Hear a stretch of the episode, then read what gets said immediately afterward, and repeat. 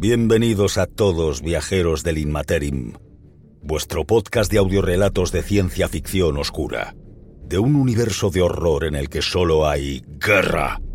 De la mano del Corintio, desde la Torre Sombría, último refugio de la humanidad, frente al asedio de los corruptos dioses del caos, de las blasfemias de herejes, traidores y senos, recorreremos historias de leyendas. Veremos arder la última iglesia de Terra Seremos testigos del día en que Horus mató al emperador. Acompañaremos a los fantasmas de Gaunt por los mundos de Sabbath. Esto y mucho más aquí. Siempre vigilantes, siempre en las sombras. ¡Victoria o muerte!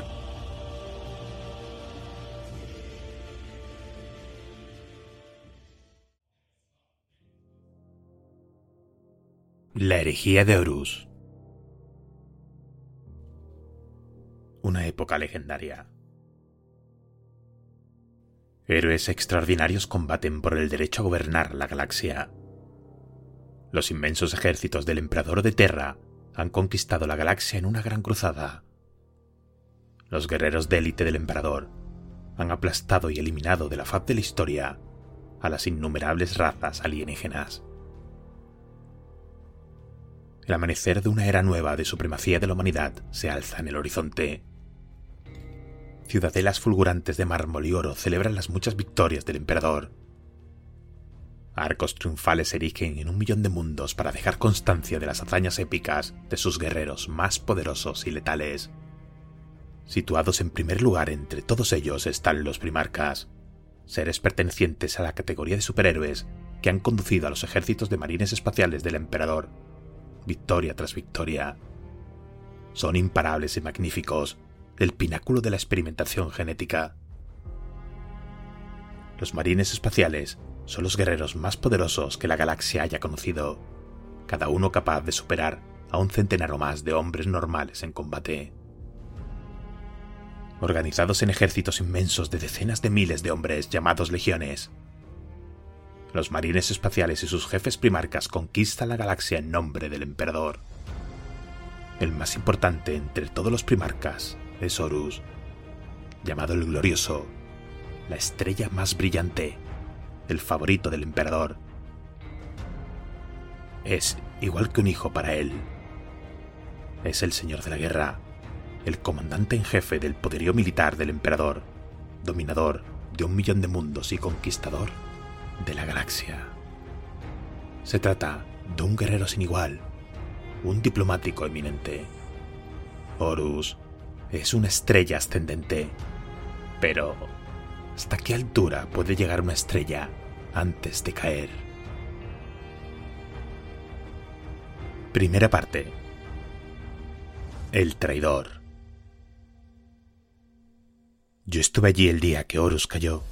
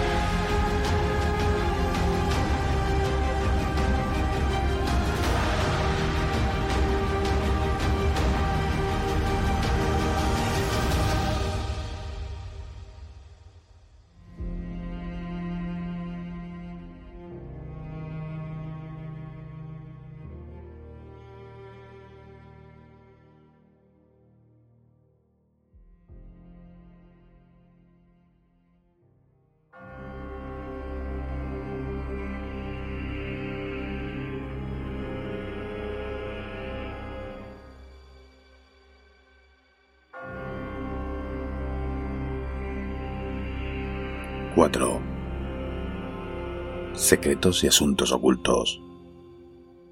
Caos. Extender la palabra. Audiencia.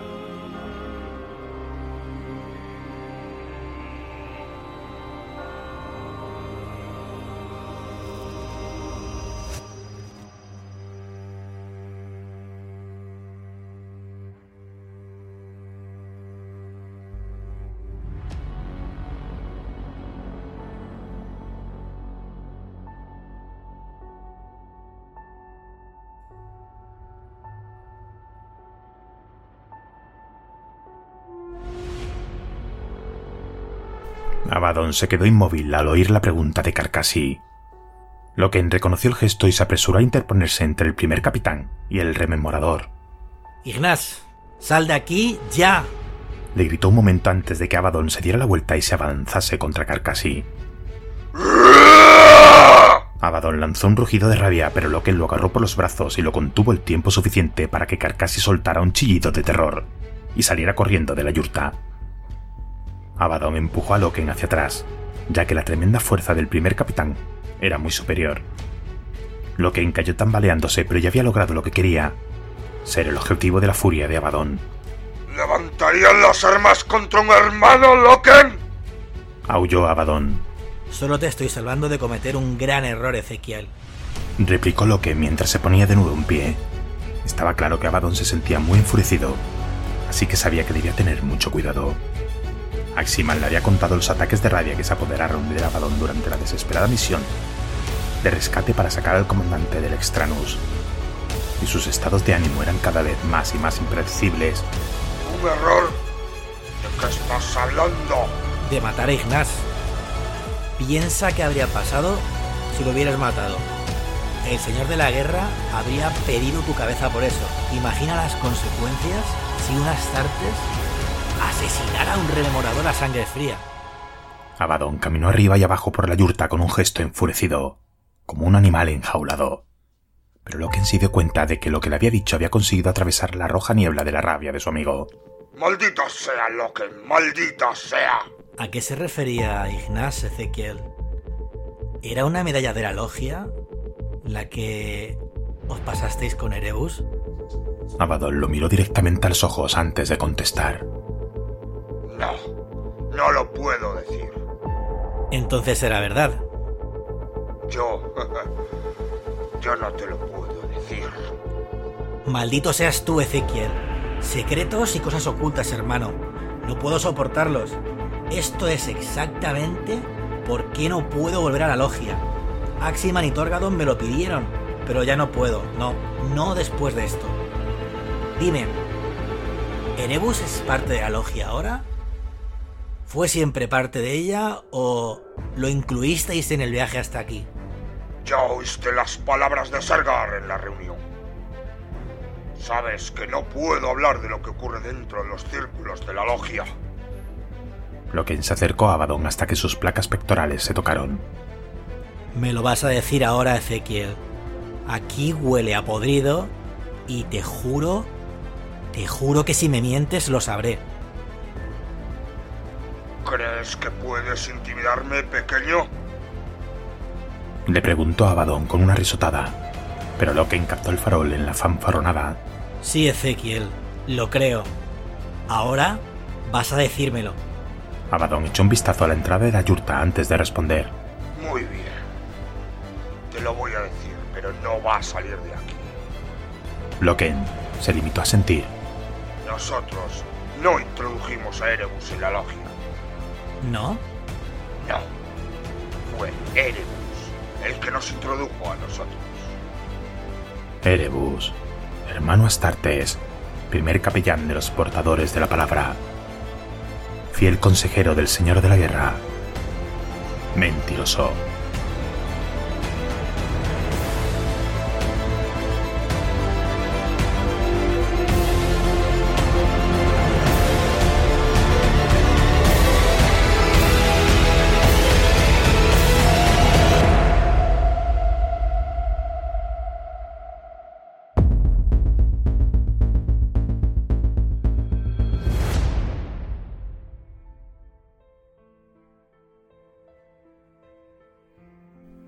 Importaba lo mucho que intentara sacarse esa palabra de la cabeza durante la meditación previa al combate.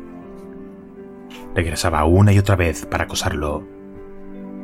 En respuesta, aparecían las palabras de Eufrati Killer que le daban vueltas en la cabeza una y otra vez.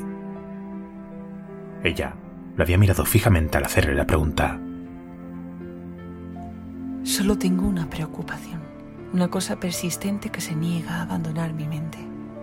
Ustedes los Astartes son leales hasta la médula, mantienen su reserva y nunca traicionan la confianza.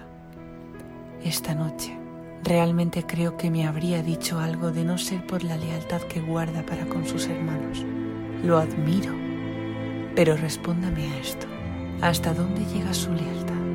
Lo que fuera que nos sucedió en las cabezas susurrantes. Creo que un hermano Astartes estuvo implicado en ello, pero usted cierra filas al respecto. ¿Qué tiene que suceder para que renuncie a su lealtad a la Legión y reconozca su lealtad hacia el resto de nosotros? Si un hermano se vuelve contra sus hermanos otra vez, ¿lo ocultará también? ¿Cuántos tienen que transformarse para que actúe? ¿Uno? ¿Una escuadra? ¿Una compañía? ¿Cuánto tiempo guardará sus secretos? ¿Qué hará falta para que arroje a un lado los vínculos fraternales de la Legión y grite bien alto? Esto está mal. Killer había sugerido algo que era imposible, y él había negado que nada parecido pudiera llegar a ocurrir. Sin embargo, allí estaba, contemplando la posibilidad de que un hermano Astartes, alguien en quien el señor de la guerra confiaba y a quien valoraba mucho, estuviera mintiéndole por razones desconocidas. Loken había intentado ver a Kirill Sinderman para tratar el asunto con él, pero no encontró al literador por ningún lado así que el capitán regresó desanimado a las salas de prácticas. El asesino sonriente Luke Sedirae estaba limpiando las piezas del Volter desmontado. Los gemelos Mo y Mar estaban practicando en un combate de espada. El amigo más antiguo de Loken, Nero Vipus, estaba sentado en uno de los bancos puliendo la placa pectoral de su armadura para eliminar los arañazos sufridos en muerte. Garby, ¿algo en mente? No. ¿Por qué? Pareces un tanto preocupado. Eso es todo. Estoy bien. Bien, bien. ¿Puedo hacer algo por ti? Lo, lo siento, Nero. Yo solo... Lo sé, Garby. En toda la compañía pasa lo mismo.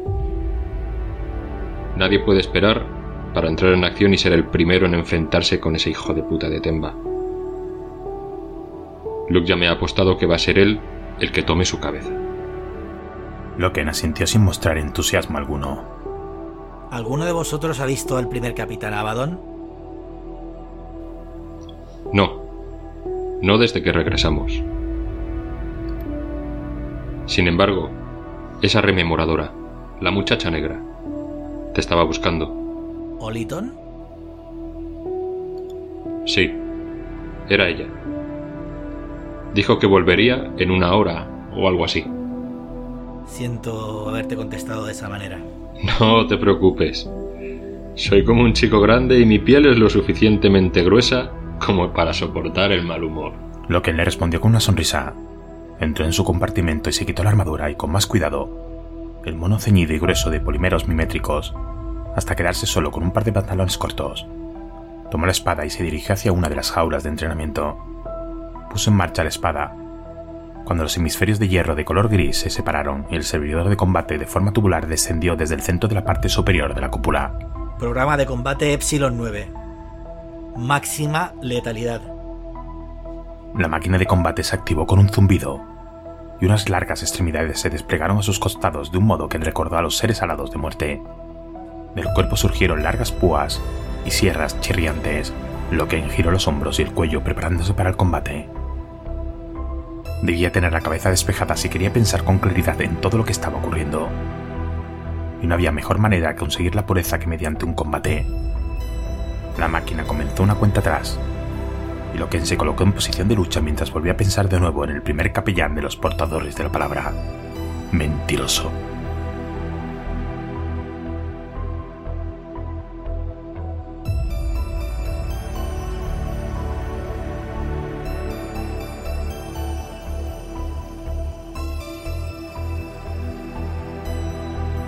No fue hasta el decimoquinto día de viaje después de abandonar el espacio intelexiano y una semana antes de llegar a Davin, cuando Loken tuvo oportunidad de hablar a solas con Erebus.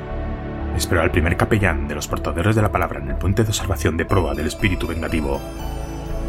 Mientras contemplaba los forrones de luz negra y brillante oscuridad que pasaban deslizándose al lado de la gran ventana blindada de observación. ¿Capitán Loken? Loken se dio la vuelta y contempló el rostro franco y adusto de Erebus. Su cráneo afeitado y tatuado relucía bajo la iluminación de los vórtices vertiginosos de luz de los mil colores que entraban brillantes, atravesando el vidrio del puente de observación, y que convertía su armadura en la paleta soñada por cualquier artista. Primer capellán. Por favor, mi nombre es Erebus. Me sentiría honrado si me llamara por él. No tenemos necesidad de formalidades aquí. Loken asintió y Erebus se colocó a su lado, delante de la inmensa panorámica multicolor que se extendía ante ellos. Hermoso, ¿no? Solía pensar que sí. Pero la verdad, no puedo mirarlo ahora sin sentir temor. ¿Temor? ¿Por qué? Quiso saber Erebus, poniéndole una mano en el hombro a Loken. La disformidad es simplemente el medio por el cual viajan las naves. ¿Acaso no nos reveló el emperador, amado por todos, los medios por los cuales podemos hacer uso de ella? Sí, lo hizo.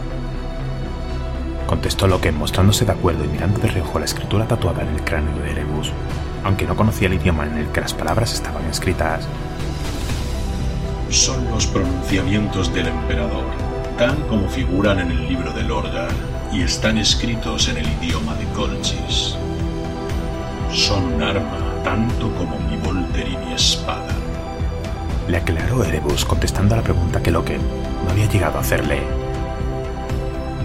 Erebus vio que Loken no lo acababa de comprender y se lo explicó. En el campo de batalla debo ser una figura de respeto y majestad. Y al llevar la palabra del emperador en mi propia carne, intimido a los xenos y a los incrédulos que se enfrentan a mí. ¿Incrédulos? Una mala elección de palabra. Tal vez misántropo sería un término mejor, pero sospecho que no viniste aquí para admirar la vista o mi escritura. No, tienes razón, eh, no lo hice. Pedí hablar contigo porque sé que los portadores de la palabra son una legión con muchos estudiosos entre vuestras filas. Habéis ido a mundos que se creían poseedores de conocimientos y los habéis incorporado al imperio. Es cierto. A pesar de que se destruyó gran parte de ese conocimiento por profano en los fuegos de la guerra. Pero vosotros eh, sois entendidos en temas esotéricos y yo necesito su consejo en un asunto que creí mejor hablar de forma privada. Ahora estoy intrigado. ¿Qué hay en tu mente? Loken señaló con un gesto la palpitante luz espectral del espacio disforme que relucía al otro lado del cristal del puente de observación. Las nubes de múltiples colores y las espirales de oscuridad giraban y se retorcían como manchas de tinta en el agua, confundiéndose continuamente en un remolino de luces y de sombras. No existían formas coherentes en aquel misterioso mundo sobrenatural que se extendía más allá de la nave y que si no fuera por el poder del campo Geller, destruía la nave del Señor de la Guerra en un parpadeo. La disformidad nos permite viajar de un lado a otro de la galaxia, pero realmente no entiendo ese concepto en absoluto. ¿Qué sabemos realmente acerca de las cosas que se esconden en sus profundidades? ¿Qué sabemos del caos? ¿Caos? Repitió Erebus, pero Loken detectó un momento de duda en el portador de la palabra antes de que llegara a contestar. ¿Qué quieres decir con ese término? No estoy seguro. Fue algo que Mithras Tul me dijo en Zenobia. ¿Mithras Tul? No conozco el nombre. Sí, era uno de los comandantes subordinados de Jeptanaud. Yo estaba hablando con él cuando todo se fue al infierno. ¿Qué fue lo que te dijo, capitán Loken? Exactamente. Loken entrecerró los ojos ante el tono que había adoptado el capellán, pero contestó. Tul habló del caos como si fuera una fuerza distinta, una presencia primordial en la disformidad. Él dijo que era fuente de la corrupción más malévola imaginable y que nos sobreviviría a todos y que bailaría sobre nuestras cenizas. Usa unas frases realmente coloridas. Lo hizo, pero creo que hablaba en serio. Confía en mí. Lo que la disformidad no es más que energía inconsciente y en constante ebullición. Eso es todo lo que hay allí. ¿O hay algo que te hace creer en sus palabras? Loken pensó en la criatura esclavizadora que se había apoderado del cuerpo de Xavier Jubal en el pozo de agua situado bajo las montañas de 6319. Aquello no había sido la energía sin mente de la disformidad que había adoptado una envoltura terrenal. Loken había detectado la monstruosa inteligencia ávida que acechaba en el interior de la horrible deformidad en la que se había convertido Jubal. Erebus lo miraba expectante y a pesar de que el capellán de los portadores de la palabra había sido admitido de pleno derecho entre las filas de los hijos de Horus, Loken no se sentía predispuesto a compartir la experiencia del horror sucedido bajo las cabezas susurrantes con alguien ajeno a la legión. Leí acerca de batallas entre las tribus de hombres en la antigua Tierra, antes de la llegada del emperador, y se dice que usar los poderes que estaban... ¿En las crónicas de Hus? Sí, ¿Cómo lo sabe? Yo también las he leído y conozco los pasajes a los que se está refiriendo. Entonces, ¿también sabe que se hablaba de dioses oscuros, dioses primordiales e invocaciones a ellos? Erebus sonrió con condescendencia. Sí, y es el trabajo de escandalosos cuentistas e incorregibles demagogos para hacer sus fárragos tan emocionantes como sea posible, ¿no? Las crónicas de Urs no es el único texto de esa naturaleza. Muchos de esos libros fueron escritos antes de la unificación, y cada escritor llenaba página tras página con los más extravagantes y sangrientos horrores, con el fin de superar a sus contemporáneos, dando lugar a algunas obras de dudosa veracidad. ¿No cree que haya nada ahí entonces? En absoluto. Tull dijo que el Inmaterium, como él lo llamaba, era la raíz de la hechicería y de la magia. ¿Hechicería y magia? Mintió mi amigo. Repitió Erebus entre risas antes de mirar fijamente a Loken. Confraternizaba con razas xenos y era una abominación ante los ojos del emperador.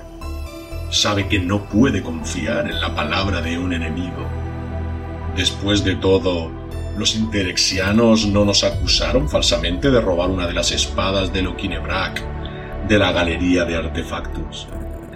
Incluso aún después de que el señor de la guerra lo negó. Lo que no le contestó, ya que el sentimiento de hermandad que le habían inculcado se estrellaba contra lo que le decían sus propios sentidos. Todo lo que le estaba contando Erebus reforzaba sus creencias largamente establecidas sobre la absoluta inexistencia de la hechicería los espíritus y los demonios. Sin embargo, no podía hacer caso omiso de lo que se le estaban gritando todos sus instintos. Erebus le estaba mintiendo. Y la amenaza del caos era horriblemente real.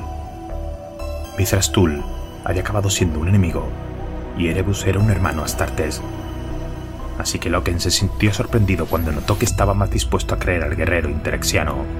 Como lo has descrito, no hay tal cosa como el caos. Loken asintió para indicar que estaba de acuerdo, pero sintió cierta desesperanza al darse cuenta de que nadie, ni siquiera el interexiano, habían dicho con exactitud qué clase de arma había sido robada de la galería de los artefactos.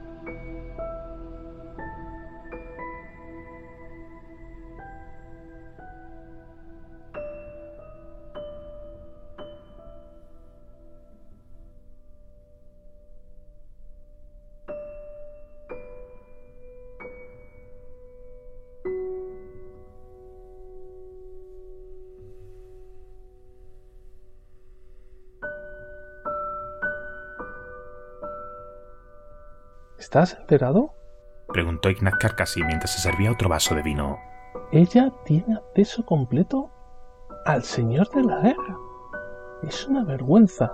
Nosotros rompiéndonos la espalda para crear algo de arte digno de ese nombre, con la esperanza de llamar la atención de alguien lo suficientemente importante, y una poetisa insignificante, sin ni siquiera molestarse, va y obtiene una audiencia con el Señor de la Guerra. He oído que tiene conexiones. Le contestó Benduin, una mujer pequeña y atractiva, pelirroja y con una silueta llena de curvas, y que los rumores de la nave calificaban como una auténtica fiera bajo las sábanas. Carcassi se había acercado más a ella en cuanto se había dado cuenta de que prestaba atención a cada una de las amargas palabras que decía. Había olvidado qué era exactamente lo que Benduin hacía, aunque recordaba de un modo un tanto vago algo relativo a composiciones de luces y sombras armónicas, fuese lo que fuese eso. Pensó que sin duda en esos días cualquiera podía llegar a ser rememorador.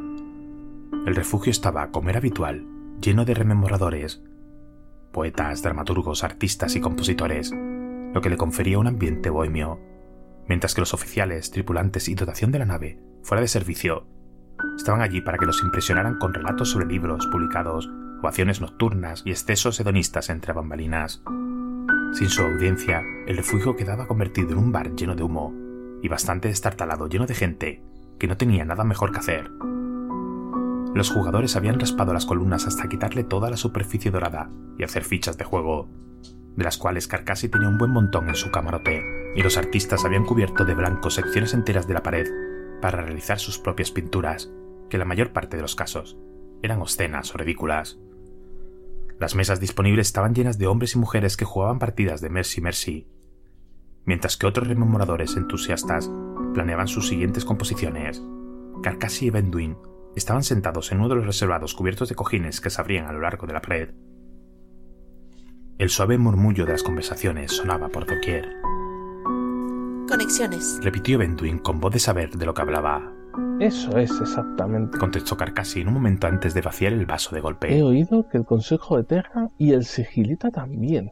Por el trono. ¿Cómo lo consiguió? Las conexiones, quiero decir. Carcassi negó con la cabeza. No lo sé. Tú también tienes tus conexiones, podrías averiguarlo. Le indicó Benduin llenándole el vaso de nuevo. No sé qué te preocupa de todos modos. Tienes a uno de los astartes detrás de ti. Eres bastante bueno para lanzar difamaciones.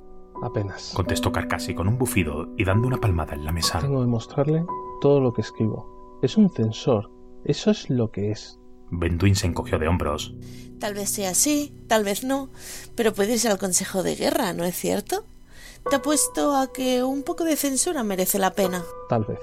Contestó Carcassi, que no tenía ganas de hablar acerca de lo ocurrido en Davin, ni del terror que había sentido ante la visión del primer capitán Abaddon enfurecido, llevan lanzándose sobre él para arrancarle la cabeza. Después de aquello, el capitán Locke lo había encontrado tembloroso y asustado, en la tienda del comisionado dando grandes tragos a una botella de distilac. Lo cierto era que lo ocurrido había sido un poco ridículo. Locke había arrancado una página de Boltzmann número 7 que llevaba y había escrito algo con grandes letras mayúsculas antes de pasárselo. Este es un juramento inmediato, Ignaz. ¿Sabes lo que eso significa? Creo que sí. Contestó Carcassi mientras leía lo que el capitán había escrito.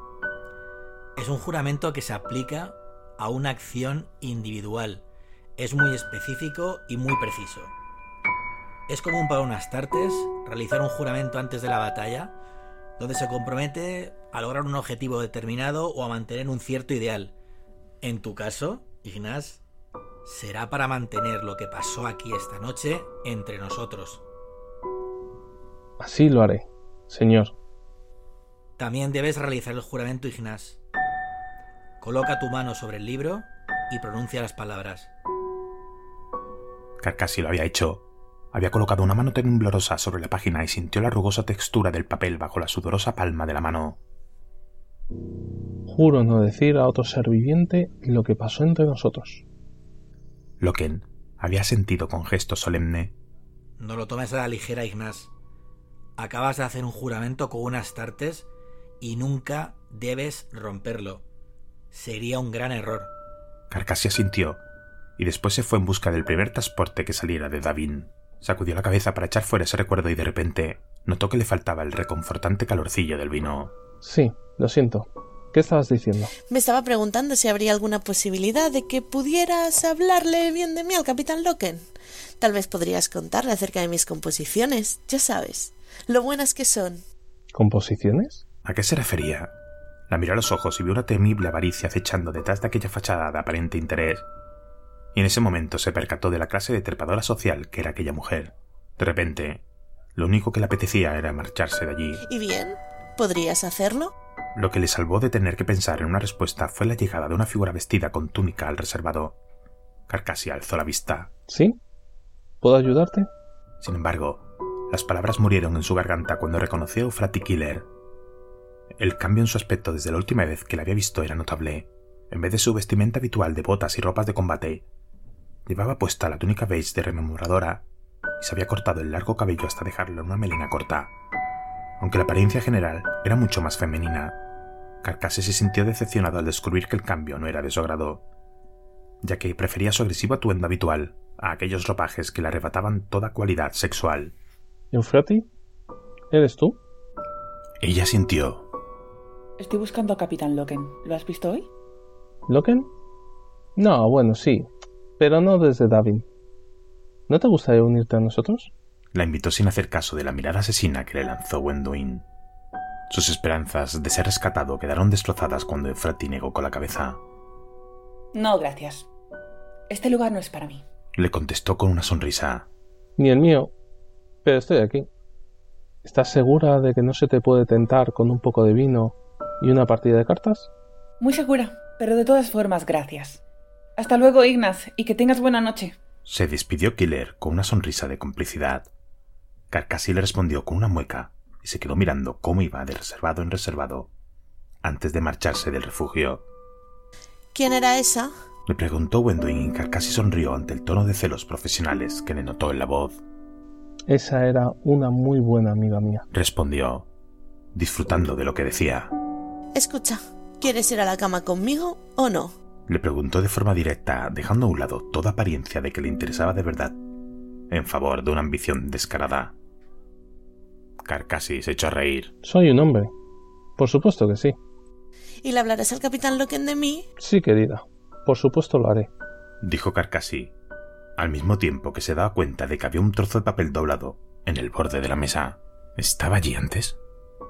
No conseguía recordarlo. Lo recogió y lo desdobló mientras Wendoin se levantaba de la mesa. En la parte superior se veía una especie de símbolo, una larga I mayúscula con una estrella rodeada de un halo en el centro. No tenía ni idea de lo que significaba, así que empezó a leer por encima las palabras, pensando que se trataría de alguna clase de borrador inacabado de un rememorador. Sin embargo, dejó de pensarlo a medida que leía el escrito. El emperador de la humanidad es la luz y el camino, y todos sus actos son en beneficio de la humanidad, que es su pueblo. El emperador es Dios, y Dios es el emperador. Así se enseña en este, su... ¿Qué es eso? Quiso saber Wenduin. Carcassi no le hizo caso y se metió el papel en un bolsillo antes de salir de forma apresurada del reservado. Miró a su alrededor y se fijó en que había panfletos idénticos en varias de las mesas del refugio. Ya estaba convencido de que el papel no se encontraba allí antes de que Eufrati se pasara por el reservado. Recorrió el bar recogiendo todos los papeles que pudo encontrar. ¿Qué estás haciendo? Preguntó Wendoin de malos modos, mirándolo con los brazos cruzados sobre el pecho con gesto impaciente. Vete a la mierda. Le espetó Carcassi con un bufido mientras se dirigía hacia la salida. Búscate a otro tonto para seducirlo. Yo no tengo tiempo. Si no hubiera estado tan preocupado, le habría encantado la expresión de sorpresa en la cara de Wendoin. Pocos minutos más tarde, Carcassi ya se encontraba delante del camarote de Eufrati Killer, en lo profundo del laberinto de pasillos goteantes y corredores que formaban el puente de alojamiento. Se fijó en que el símbolo del panfleto estaba grabado en el mamparo que estaba al lado del camarote. Golpeó la puerta con el puño hasta que por fin se abrió. El olor a velas aromáticas impregnó el corredor.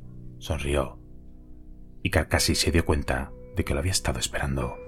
¿Lectitius divinatus? Preguntó sosteniendo en alto el puñado de panfletos que había recogido en el refugio. Tenemos que hablar. Sí, Ignas. Tenemos que hacerlo. Contestó ella.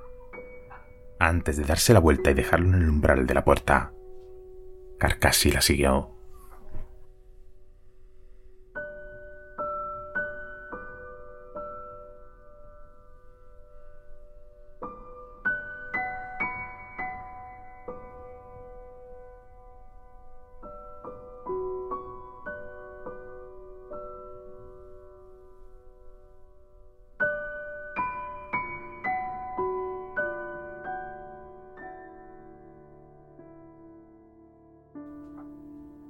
Las estancias personales de Horus eran sorprendentemente modestas, pensó Petronella.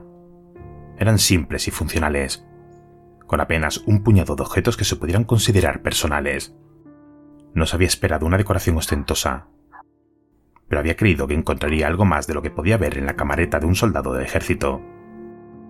Una pila de papeles amarillentos con diversos juramentos de combate llenaba una estantería que estaba apoyada en una pared, y los anaqueles de al lado de la cama se veían algunos libros de aspecto gastado. La cama en sí era enorme, tanto de anchura como de longitud. Sonrió ante la idea de ver a Horus dormido y se preguntó qué poderosas visiones de gloria y majestad soñaría uno de los hijos del emperador. La sola idea de un primarca durmiendo era muy humanizadora, aunque jamás se le había pasado por la cabeza que alguien como Horus tuviera alguna vez la necesidad de descansar. Petronella había asumido que aparte de no envejecer, los primarcas tampoco se cansaban. Decidió que la cama era un capricho, un recordatorio de su lado humano. Petronella se había puesto un sencillo vestido de color verde esmeralda, en deferencia al primer encuentro que iba a tener con el primarca.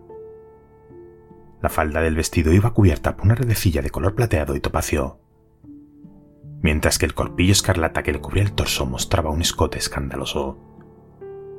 Llevaba la placa de datos y la pluma mnemónica de color dorado metidos en una pequeña redecilla, con cordones también dorados echada al hombro. Sentía los dedos impacientes por empezar a trabajar. Había dejado a Magard en el exterior de la estancia, aunque sabía que la idea de que se le negara ver a un guerrero tan poderoso como Horus debía de ser insoportable para él. Estar tan cerca de los astartes había emocionado en gran manera a sus guardaespaldas.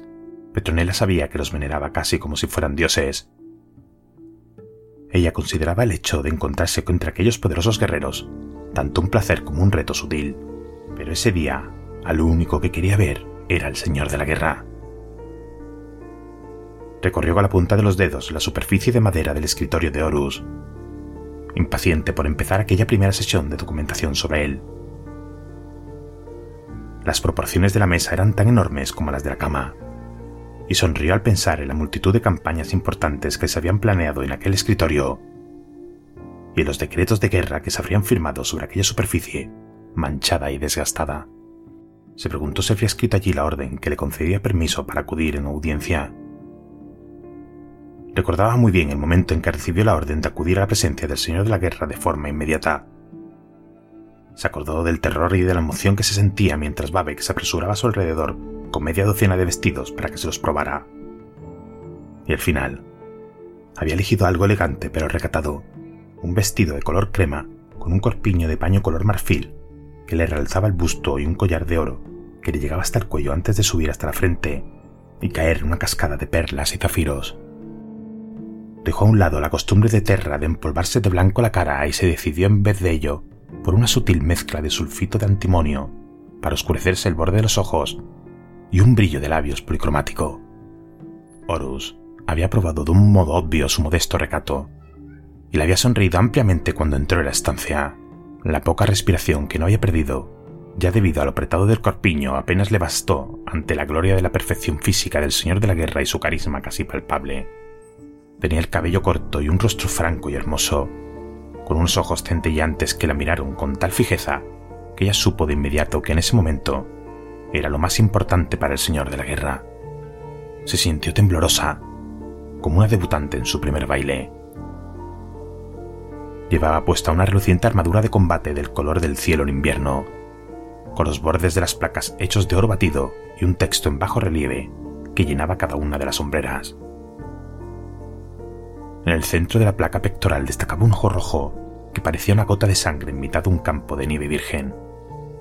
Petronella se sintió traspasada e inmovilizada por aquella mirada imperturbable. Magar estaba de pie a su espalda, también resplandeciente con una armadura de placas doradas y cota de malla plateada. Por supuesto, iba desarmado. Había entregado tanto las espadas como las pistolas a los guardaespaldas de Horus. Mi señor. Empezó ella a modo de saludo, realizando una reverencia formal y adelantando una mano con la palma hacia abajo para que se la besara. Así que es usted de la casa Carpinus. Ella recuperó con rapidez la compostura y no hizo caso de la falta de etiqueta que había tenido el señor de la guerra al hacer caso omiso de la mano que le ofrecía y hacerle una pregunta directa antes de que se hubiese hecho las presentaciones formales. En verdad lo soy, mi señor. No me llames así. Le indicó el señor de la guerra. Por supuesto. ¿Cómo me dirijo a usted? Horus sería un buen comienzo. Petronela alzó la mirada y vio que Horus estaba sonriendo de oreja a oreja.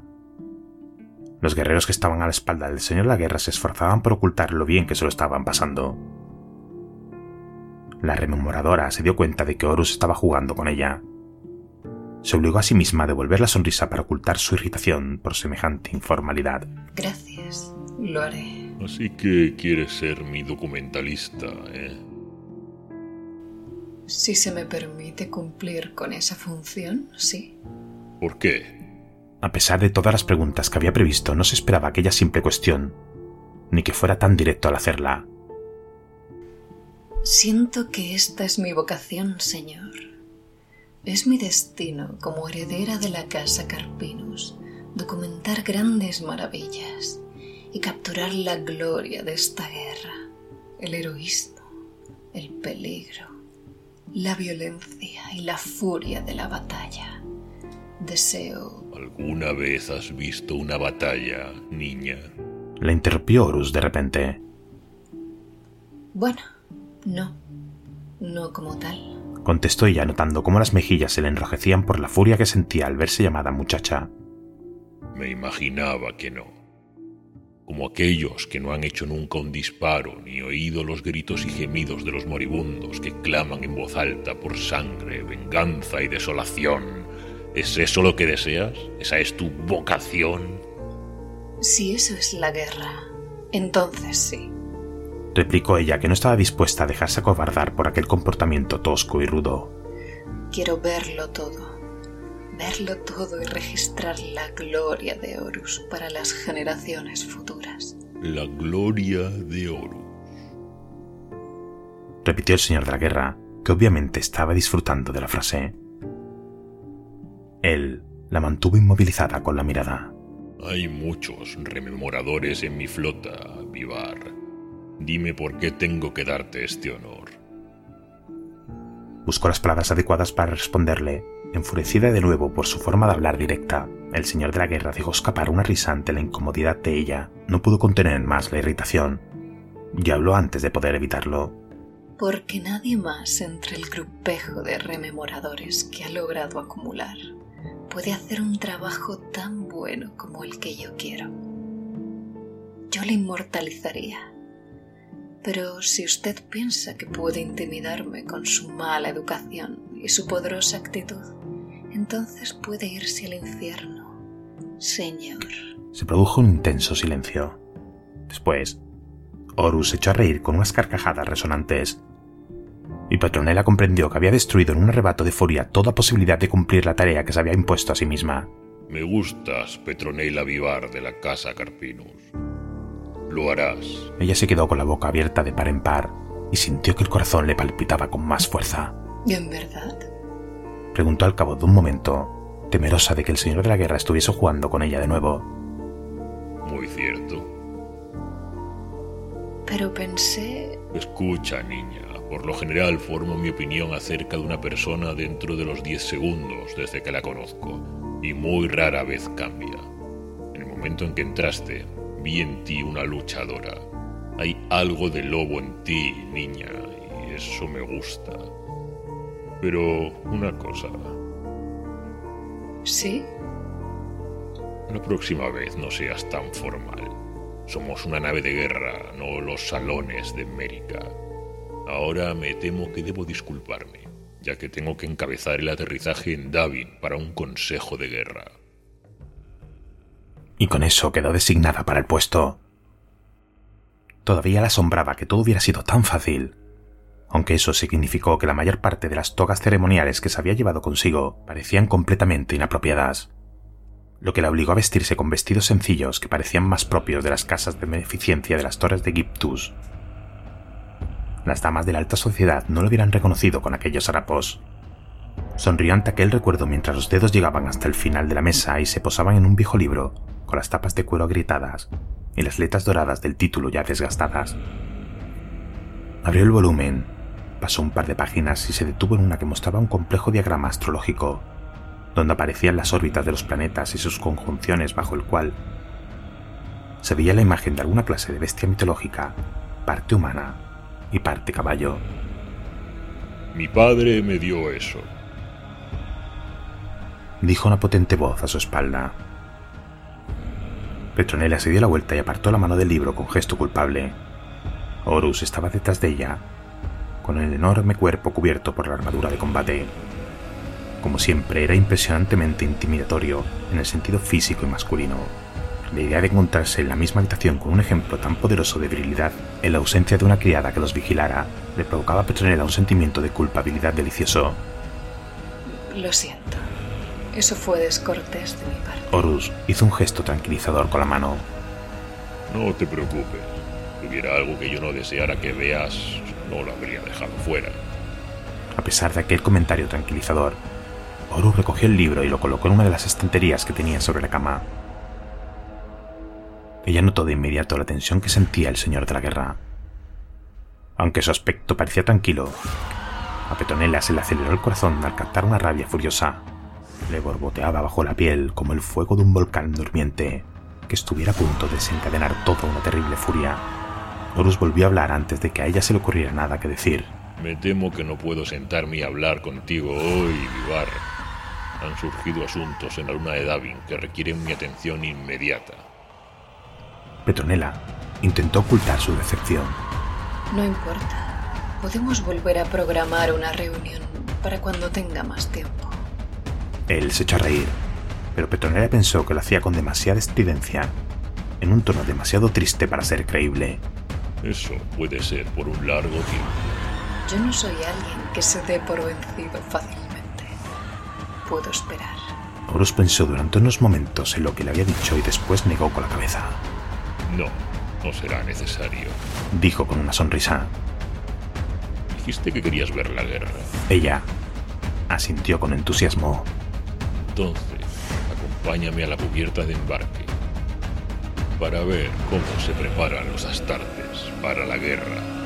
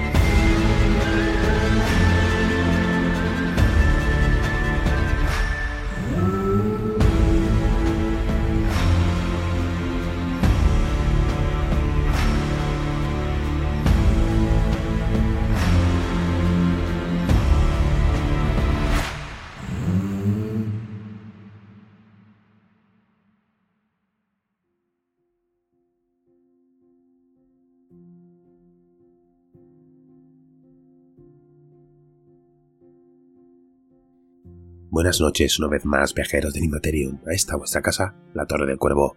Pasad, poneros cómodos, acercaros. Aquí el Corintio, para serviros de guía por esta sombría y destartalada torre.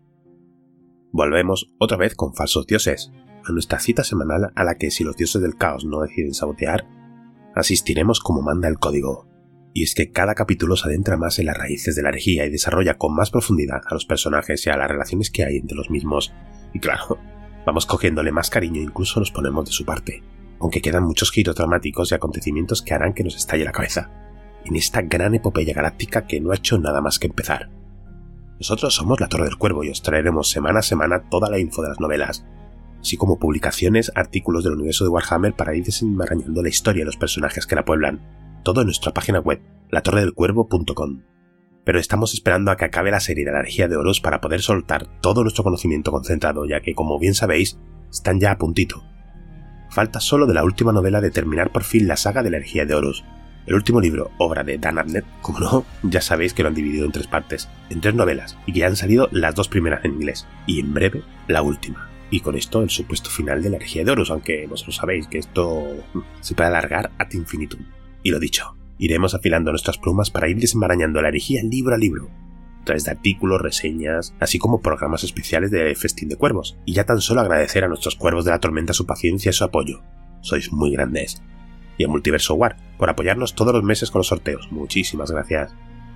Y hasta aquí se despide de vosotros desde la Torre del Cuervo el Corintio. Próximo programa, capítulo quinto de la primera parte. Recordad que son cuatro falsos dioses. Así que disfrutadlo mucho. Ya os digo que amenazamos con Dune y con más cosas. ¿Eh? Ya escucharéis. Agradeceros el apoyo en los premios de la audiencia de Evox. Nos hemos colado en la final con los más grandes, como Noviembre Nocturno, Aquí hay dragones, Tierra Ignota, Terror y nada más, Regreso Hobbiton, Los cuentos de la Casa de la Bruja, El Descampado, Un libro, una hora o Un mundo violento. O sea, programazos que tienen una trayectoria y un reconocimiento de más de 100.000 suscriptores y bueno, que todos conocéis, a casi todos los podcasts de los que he hablado. Así que gracias por hacernos volar tan alto. Este 15 de noviembre es la entrega de premios, así que veréis grandes programas recibir el premio a su trayectoria, a su trabajo, desde el apoyo de sus oyentes, porque es un, no olvidemos que es un premio que premia a la audiencia. Y nada, muchas gracias, hijos e hijas de Deliverance. Sed felices, victoria muerte, nos vemos en los cielos.